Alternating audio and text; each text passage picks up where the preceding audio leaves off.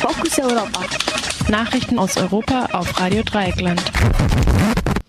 Heute mit dem Fokus Europa Nachrichten Donnerstag, 26. November 2015.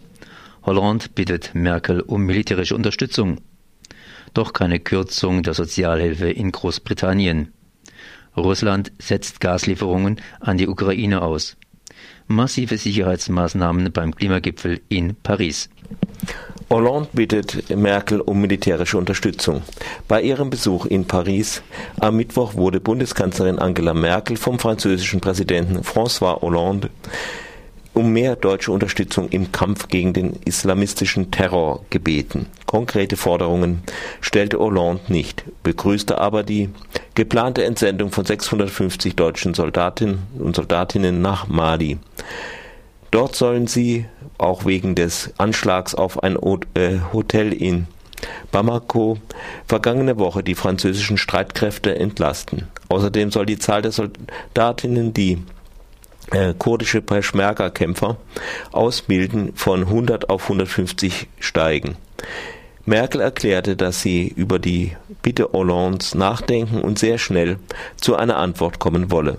Die Sie bekräftigte in Paris ihre Absicht, dass der sogenannte Islamische Staat mit militärischen Mitteln bekämpft werden müsse, der politische Prozess aber dadurch nicht ausgeschlossen werde.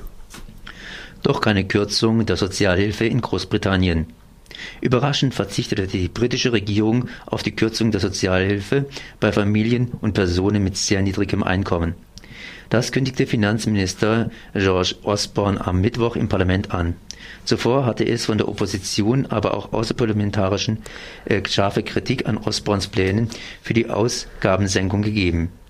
Die Entscheidung geht vermutlich auf die Ablehnung der geplanten Haushaltskürzungen durch das Oberhaus im Oktober zurück. Nichtsdestotrotz hält Osborne weiterhin an den 12 Milliarden Pfund fest, die im Sozialbereich bis eingespart werden sollen. Dadurch äh, soll bis zum Haushaltsjahr 2019-2020 ein ausgeglichenes Budget erreicht werden.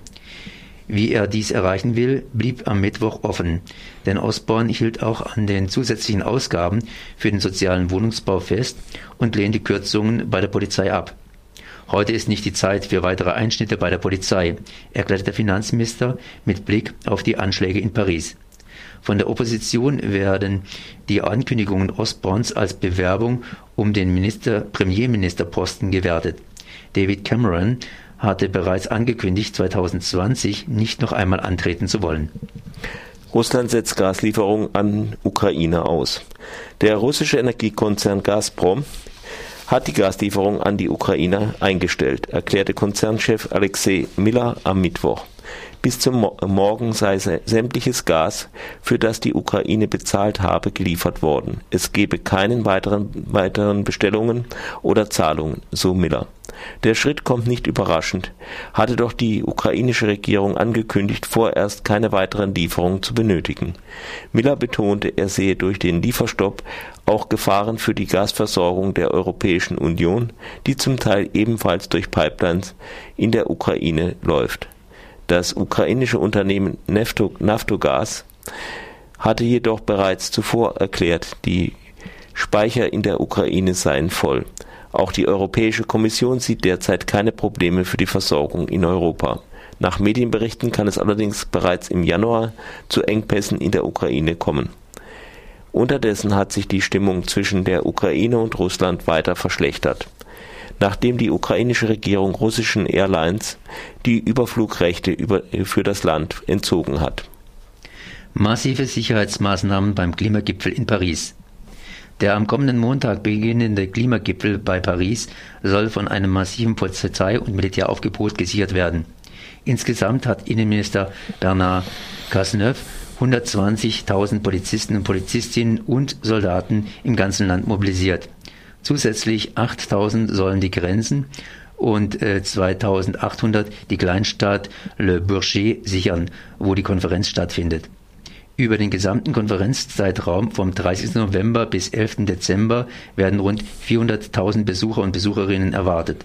Obwohl Cazeneuve nach den Anschlägen von Paris bereits alle Kundgebungen und Demonstrationen in der Hauptstadt verboten hat. Ein Versammlungsverbot könne, so der Innenminister, dank des Ausnahmezustandes auch von den Präfekten überall im Land verhängt werden. Erlaubt sind außerdem von Paris aber auch nach wie vor Kundgebungen in geschlossenen und an gut sichtbaren Örtlichkeiten.